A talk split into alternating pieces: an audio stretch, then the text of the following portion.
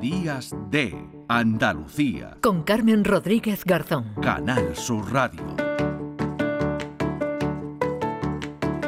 9 de la mañana y 8 minutos, seguimos aquí en Días de Andalucía. Hoy es el Día Europeo del 112, 11 de febrero, 11 del 2. Se celebra ese Día Europeo de los Servicios de Emergencia 112 a través de este teléfono único. Ya saben, se canalizan todas las llamadas de emergencia, desde donde se coordinan todos los operativos que deben intervenir para resolver una situación de urgencia con independencia de la administración de la que dependan. Emergencias 112 Andalucía es un servicio disponible las 24 horas del día, los 365 días del año para atender esas llamadas de urgencia y emergencia en materia sanitaria, en seguridad ciudadana, en protección civil o extinción de incendios y salvamento. Es multilingüe, atiende a ciudadanos en varios eh, idiomas y hablamos a esta hora con Pilar Limón, que es jefa de comunicación del 112 Andalucía. Hola Pilar, ¿qué tal? Muy buenos días.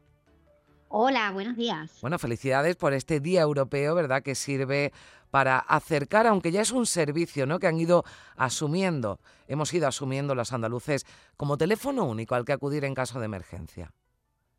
Efectivamente, así es, el 112 es cada vez más usado por los ciudadanos, de hecho el 70% de los ciudadanos andaluces eh, utilizan el 112 de forma preferente para resolver sus demandas de urgencia y emergencia, pues como muy bien has dicho, en materia sanitaria, extinción de incendios y salvamento, seguridad ciudadana y protección civil.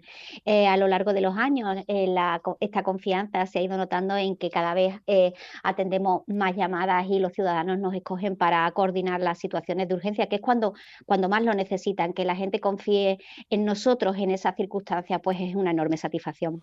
¿Cuáles son las llamadas más habituales? Porque decimos, bueno, pues que el 112 ya cada vez más asumido por los por los andaluces en este caso que, estamos hablando. Es un teléfono que funciona eh, en toda Europa, de hecho por una eh, normativa, ¿no? por una directriz europea, es por lo que bueno, pues, se fue implantando a lo largo de, del tiempo en todos los eh, países europeos. Hablábamos de mm, llamadas de emergencia en materia sanitaria, de seguridad ciudadana. ¿Cuáles son las llamadas más habituales para, para dirigirse al 112? Pilar. Sí, las tipologías, las tres, digamos, hmm. más demandadas por los ciudadanos son las atenciones de carácter sanitario, aquellas cuestiones relacionadas con la seguridad ciudadana y después las incidencias de tráfico y los accidentes de circulación. Ya después, dependiendo también de la época del año, pues nos encontramos con que los incendios en invierno y en verano, pues también se sitúan entre las tipologías de emergencia que más, que más se gestionan en el servicio. Hmm. ¿Cómo ha evolucionado en todos estos años? Eh, este servicio porque ya además del teléfono, ¿verdad? Y otros canales de comunicación, de interactuación con, con los ciudadanos, bueno, pues a través, por ejemplo, ¿no? de, la, de las redes sociales. Sí, efectivamente, hemos crecido porque ya no solamente se puede acceder al teléfono 112 a través de, la marcación de tres cifras en nuestro teléfono móvil, lo podemos hacer a través de la app.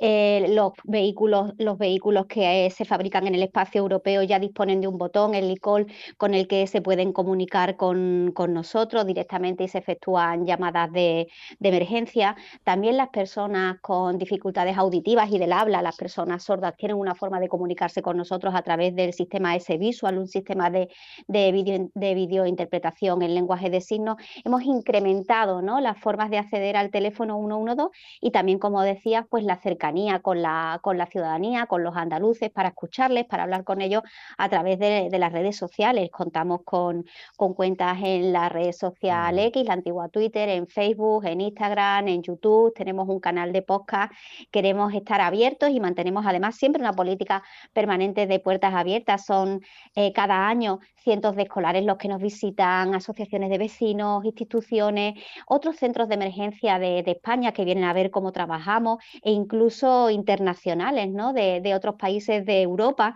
y de Iberoamérica que vienen a conocer cuál es el modelo de gestión en, Andalucía. Sí, hablabas de la visita de, esos centros escolares porque los más pequeños, y además eso está bien, ¿no? muchas veces hablamos de la importancia de la educación, también tienen asumido, ¿verdad? Este, este teléfono. Yo recuerdo no hace mucho cuando eh, bueno, pues se dan esos premios por parte de la Junta de Andalucía, ¿no? Y hubo una, una niña, bueno, pues que había llamado, ¿no? Y, y hay otros casos de niños muy pequeños que ante una emergencia tienen claro, ¿verdad? Que tienen que llamar a este teléfono. Sí, es importantísimo. Algunas veces perdemos de vista que no es que no haya que hablar a los, a los menores sobre las situaciones de emergencia, sino que hay que hacerlo de forma adecuada y con los contenidos y la forma de hacerlo para que ellos lo entiendan y no tengan miedo. Es verdad que en distintos, distintos años hemos dado premios a, niños que han salvado la vida de, de, sus padres o de sus abuelos efectuando una llamada, niños que habían pasado por nuestros centros o que en, los, en los colegios los docentes le habían explicado cómo se puede hacer una llamada al 112 con dibujos animados, con juegos. De muchas maneras podemos acercar este teléfono a los más pequeños y que es importantísimo, que también pueden sufrir, sufrir un accidente y van a tener que llamar hmm. o pueden estar en casa con, sus abuelos y que les pase algo y que sepan actuar y, no tener miedo ante esta situación. En, en tiempos además, Pilar, en los que las noticias, bueno, hay una eh, interactuamos, ¿verdad? Los medios de comunicación y el 112, eh, bueno, de forma habitual, diaria, incluso varias veces, varias veces al día, porque en tiempos en los que las noticias falsas se multiplican, es importante, ¿verdad? Recordar que siempre hay que atender, en este caso como al 112, a los canales de información oficiales. Sin duda, uno de, de los primeros servicios que, empezamos a hablar de la importancia de eh, parar los bulos y, de falsas noticias fueron, fuimos los servicios 112 de, toda España. ¿no? Eh, en situaciones de emergencia, eh, una información correcta, la información salva vidas, saber qué es lo que se puede hacer y qué es lo que no se puede hacer es esencial para tomar decisiones informadas que contribuyan a que nos protejamos y que no nos pongamos en peligro, si hay que desalojar o no en caso mm. de un incendio o en caso de inundación o dónde dirigirse, pues para ello lo más importante es eh, dirigirse a los canales oficiales. Eh, nosotros siempre lo decimos en nuestras cuentas oficiales que estamos abiertos, que estamos disponibles las 24 horas para que nos pregunten.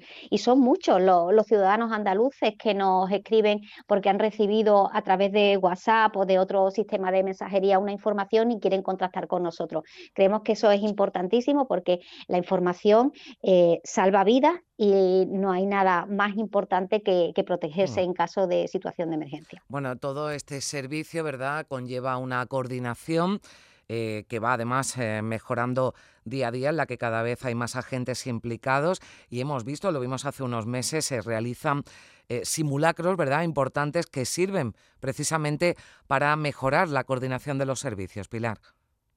Sin duda alguna, en emergencias hay que estar continuamente innovando, incorporando tecnología, pero también poniendo a prueba los planes de emergencia. A lo largo del año son innumerables los simulacros de emergencia que se realizan y luego anualmente eh, desde el servicio 112 y el servicio de protección civil se realiza un simulacro de emergencia mm, regional en el que han participado en, esta, en este año fueron más de 3.000 los efectivos eh, a través de dos, dos ejercicios de eh, riesgo sísmico, contaminación e inundaciones que se realizaron en Marbella y en, y en la provincia de, Cádiz, mm. eh, nos ponemos a prueba para mejorar, ¿no? Y bueno, decías antes también, eh, ¿en qué ha cambiado en este tiempo? Mm. Bueno, ha cambiado de que la familia del 112 no solo son los gestores del 112, no solo es protección civil, sino que en la plataforma tecnológica del 112 están integrados todos los operativos de emergencia prácticamente. Son más de 163 en estos momentos las fuerzas y cuerpos de seguridad del Estado,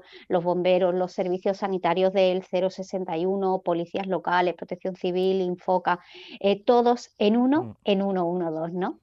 Pues ya lo saben, 112 en este día, en este 11 del 2, 112, de ahí ese Día Europeo de los Servicios de Emergencia. Hoy hemos querido pues invitar y rendir pues nuestro pequeño homenaje a quienes nos protegen y nos cuidan como este servicio de emergencias 112 Andalucía. Pilar Limón, jefa de comunicación del 112 Andalucía. Muchísimas gracias por atendernos y bueno, pues traslade también nuestro saludo y nuestro cariño a todo ese gran equipo que conforma este servicio de emergencia 112. Gracias. Gracias, gracias a ustedes por abrirnos las puertas de, Canal Sur y ojalá nadie tenga que llamarnos, pero si nos necesitan, ahí estaremos. Ojalá no tengamos que usarlo, pero si lo necesitamos, ya saben. 112. Gracias, Pilar. Adiós.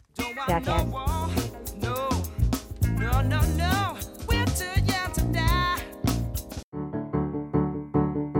Días de Andalucía. Con Carmen Rodríguez Garzón. Canal Sur Radio.